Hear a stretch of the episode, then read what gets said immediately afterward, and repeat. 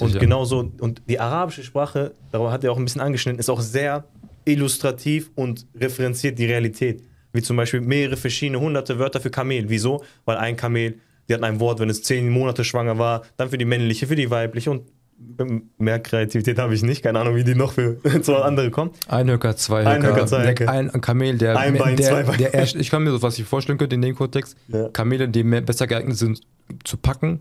Kamele, Ja. die besser geeignet sind, lange Strecken zu gehen. Zum Kamele, Beispiel. Weißt du? Junge Kamele und so weiter. Und so kommen die irgendwie auf 200, aber sie sind sehr detailliert. Ja, also dann, und jemand, der in der, Spra der, der Sprache mächtig ist, würde niemals niemals das Wort für Kamel verwenden, Ja, ja. wenn es eigentlich um ein anderes Kamel sich handelt. Ja. Aber wenn du es übersetzt, ist es einfach nur, er hat Kamel. ein Kamel dabei. Ja. Aber jemand, der in dieser Sprache mächtig ist, weiß, okay, wenn er dieses Wort verwendet hat, hat wahrscheinlich das noch mit zu bedeuten. Mhm. So ein, ein paar, ein paar äh, wie soll ich sagen, ein paar Hintergrundinformationen, die automatisch mitkommen, die vielleicht aber gar nicht so krass wichtig in der Übersetzung sind, aber trotzdem was mitbringen. Ich kann ein Beispiel, ein arabisches Beispiel dazu geben, ähm, weil was mir dazu einfällt. Und zwar gibt es ein Wort für äh, das Kamel, äh, und zwar heißt das Ishar. Und der Ishar ist das Kamel, welches, das kommt von, äh, der, Num von der Zahl 10, weil die Kamele sind 10 Monate schwanger. Und Kamele, die voll schwanger sind, das heißt äh, hochschwanger sind, nicht voll schwanger, hochschwanger sind, die werden ja Ishar genannt im Koran. Okay? Das heißt, äh, beziehungsweise von den Arabern. Also ein Kamel, welches hochschwanger ist und kurz vorm Gebären ist. Okay? Ich weiß nicht, wie die Übersetzung ist, aber die werden bestimmt schwangere, hochschwangeres Kamel benutzt haben. Aber der Koran beschreibt zum Beispiel am Tage, wo, ähm, am Tage der Auferstehung, beziehungsweise wenn, äh, wenn äh, das Ende der Welt kommen wird, dass man Ishar sehen wird, welche Uttilat, welche vernachlässigt sind. Okay? Das heißt, Allah bezeichnet ein bestimmtes Kamel, welches hochschwanger ist und wie dieses vernachlässigt wird.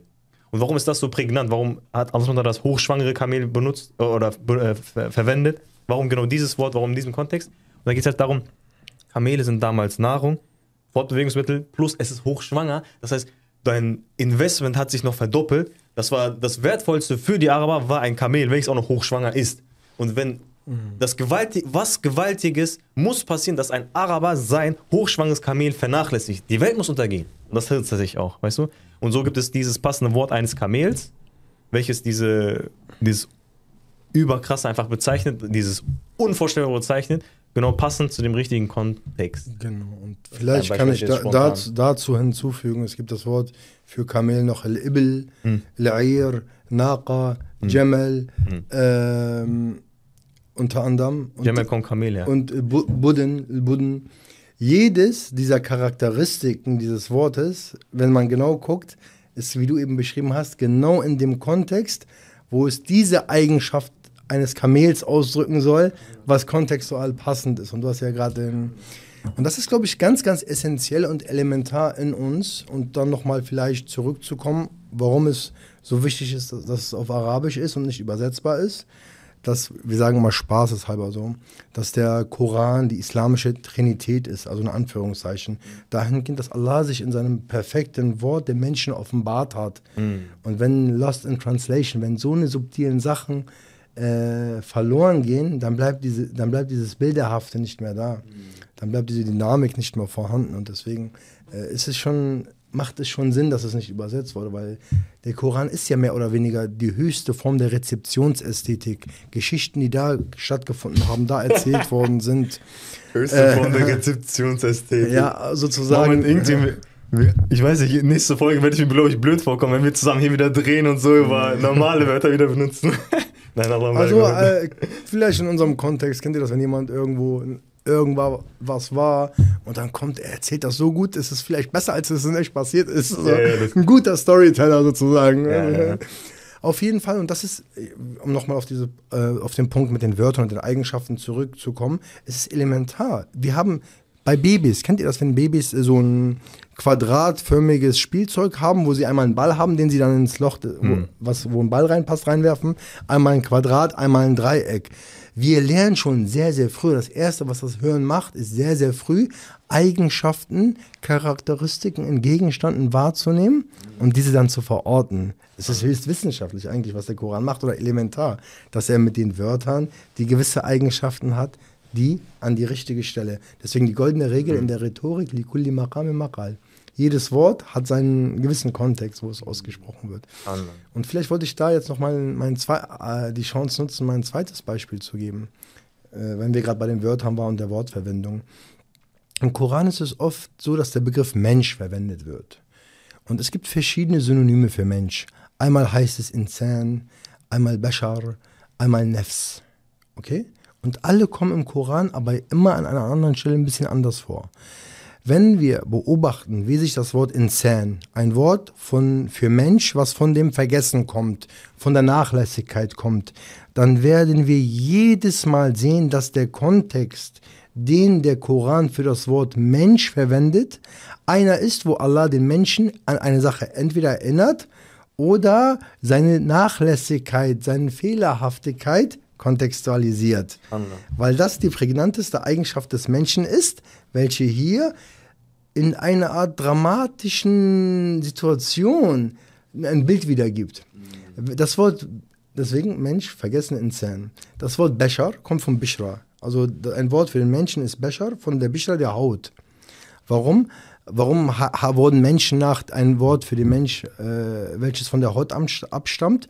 Weil eine der prägnantesten Charakteristiken von uns Menschen im Gegensatz zu Tieren, dass unsere Haut wahrnehmbar ist, also nicht behaart ist und dass sich Emotionen, also wie Freude, wie Leid, wie Charakter auch in der Haut ausdrücken. Deswegen auf Ägyptisch sagt, äh, sagt man, oder die Syrer sagen Schlonik. Was ist deine Farbe? Ja, was Schlonik. deine Gesichtsfarbe ist damit gemeint. Wenn er sauer ist, ist er rot oder dunkel oder was auch immer. Schlonek, wie geht's dir eigentlich? Ja. Aber wortwörtlich, was ist deine Farbe? Farbe. Interessant, ne? Ja, weil die Emotionen, sich- aber guck mal, wie schön auch Sprache agiert, weil Ja, Emotionen und das Menschsein sich auch auf der Haut ausdrückt. So, ne? Und deswegen Frauen wollen auch immer eine schöne, schöne Haut haben, weil Mhm. auch die Schönheit der Menschen liegt ja an unserer Haut irgendwo und das Allah uns so geschaffen hat. Und, die, und also die Konnotation, eine Sache, die nach außen dringt, eine Sache, die wahrnehmbar ist, eine Sache, die uns menschlich macht. Jedes Mal, wenn im Koran der Begriff Bashar erwähnt wird, ist es ein, ein Kontext, dass der Mensch sich nach außen gibt. So seid ihr Bescharan, die, euch die sich verbreiten, die wahrnehmbar werden. Okay? Und Maryam, als ein Beschar zu ihr kam, sich ihr offenbarte, wahrnehmbar, sichtbar für sie wurde. Und ein anderes Wort für Mensch, oder im Deutschen ist es als Seele übersetzt, ist Nefs. Wenn ihr in türkischen, manchmal in türkischen Städte fahrt, steht, wie viele Nefs da wohnen, oder? Kennt ihr das? Ja, ja. Diese Nufus. Schilder? Nufus, genau. Menschen sind hier mit- damit gemeint, Einwohner. Das Wort kommt von dem Wort Atmung. Nefes, ne? auch im Türkischen. Habt ihr auch im Türkischen Nefs. Nefes, genau. Warum? Weil man sagt, eine der prägnantesten Merkmale des Menschen ist die Atmung. Man, wir sind, also so bildlich dargestellt, wir sind eine Anzahl abgezählter Atmung. Wenn immer ein Atemzug von mir weggeht, vergeht ein Teil von mir, so, ne? Der Countdown läuft. Und das Interessante ist, dass jedes Mal im Kontext des Todes im Koran, des Todes des Menschen, welches Wort vorkommt? Nefs. Weil Nefs, das prägnant, also es ist die äh, beste Gegenüberstellung zum Leben oder Leben und Tod, Atmung, weißt du, ich meine? Also atmet er noch. Das Merkmal für Leben ist was? Atmung. Guck mal, ob er, schau mal, noch, ob er noch atmet. Und jedes Mal, wenn es um den Tod geht, wird der Begriff Nefs für Mensch erwähnt, weil das die krasseste, also die deutlichste Gegenüberstellung von Leben und Tod ist. Das, das ist richtig spannend und mein äh, intrinsische Motivation oder mein, ich denke mir gerade, ich würde würd das gerne gucken. Ich würde das gerne, ich würde mir das gerne anschauen. Stimmt das dann auf den? Im Sinne von, es wird ja stimmen, ne? Aber im Sinne von, ich denke mir, folgend auf folgendes möchte ich hinaus, um es einfach zu formulieren. Selbst wenn man diese Verse einfach nur so oberflächlich durchgeht, wie die meisten es tun und ich eingeschlossen, man, man, sieht diese Distan man sieht diese Unterscheidung nicht. Ob da jetzt Insan, Bashar oder Nefs stehen würde für dich, im ersten Moment wäre das egal. Aber es steht eine, eine wichtigere, oder es ist nicht willkürlich gewählt, warum hier Nefs, Bashar und hier Insan gewählt wird. Und auch hier, dass man diesen Appell hat, irgendwo, dass man Tadabbur macht, darüber nachdenkt, schaut, okay, wieso ist dieses Wort hier gewählt worden? Was ist das, was dieses Wort besonders macht? Und natürlich ist es einfacher, wenn das jemand für einen vorkaut und danach gibt, natürlich. Aber das einfach nur das auch ein bisschen schade ist, dass solche Sachen verloren gehen, selbst wenn man die Übersetzung kennt. Weil du sagst, okay, Mensch, okay, Mensch, okay, Mensch oder Seele, weißt du? Ja, die Message muss übersetzt werden. Ja, ja, das Aber auf jeden der, Fall. der, das Wunder liegt in der Originalsprache. Wenn man das Wunder wertschätzen möchte und schmecken möchte, dann kann, kann, kommt man nicht drum herum, um, äh, kommt man nicht drum herum, sich diese Sachen anzuschauen. Also das heißt jetzt nicht, übersetzt niemals. Wenn du kein Arabisch kannst, dann geht, geht das natürlich nicht anders. Die Message muss ja verbreitet werden, auch für Leute, die nicht Arabisch sprechen, ja. Aber das Wunder des Korans, quasi einer der, einer der Beweise des Islams, sind die Art und Weise, wie der Koran herabgesandt wurde. Und vor allen Dingen in der Übersetzung, wenn wir jetzt für alles, äh, für jedes Mal, wenn wir diesen, das Synonym verwendet ha haben, das Wort Mensch verwendet hätten, dann wäre gar nicht dieses illustre Bild zustande gekommen, eines atmenden Menschen, der jetzt seinen letzten Atemzug macht und gerade am Sterben ist. Eines Menschen, der sich gerade zeigt oder Menschen, die sich verbreiten, wahrnehmbar werden. Eines Menschen, der nachlässig ist, der am Vergessen ist. Das sind ja Bilder, welche durch diese äh, die Synonym bzw. Wortverwendung geprägt werden und jeweils auch eine Dynamik in dem Vers entstehen lassen. Wir haben nicht mal im Deutschen mehr Wörter für Mensch, oder nicht? Du kannst, du kannst sagen Homo sapiens. da, wird, da wird noch jemand verstehen, dass du den Menschen meinst. Du kannst Mensch sagen, aber sonst fallen mir keine Du anderen musst Wörter ein. Hinzufügen.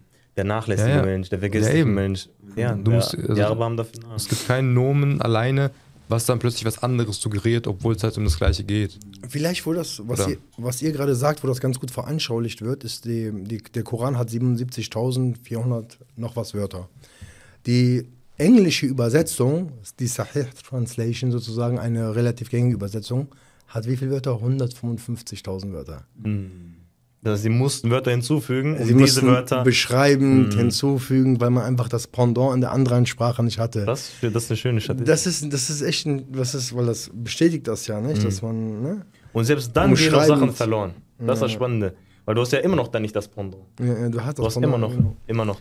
Man muss, man muss, und das zeigt, zeigt es halt, dass es so deutlich ist, die doppelte Wortanzahl, nicht? Mhm.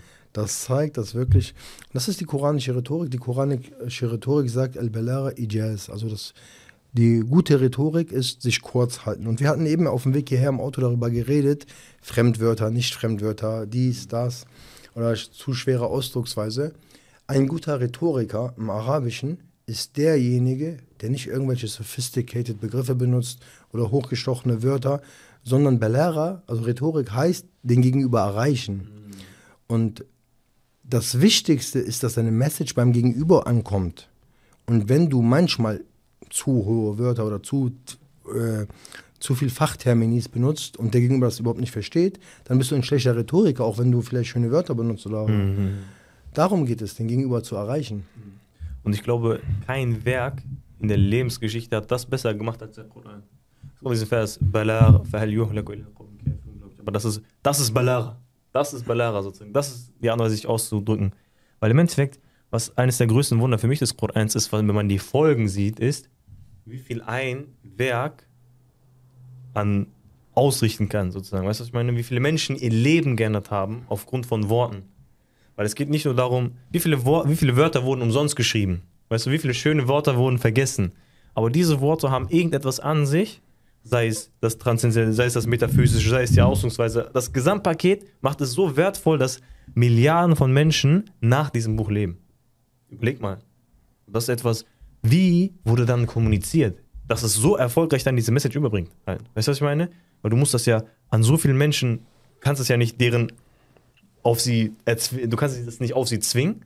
Das heißt, sie müssen es absichtlich annehmen. Wie kommunizierst du dann am besten? Und das macht der Koran besser als jedes andere Werk jemals.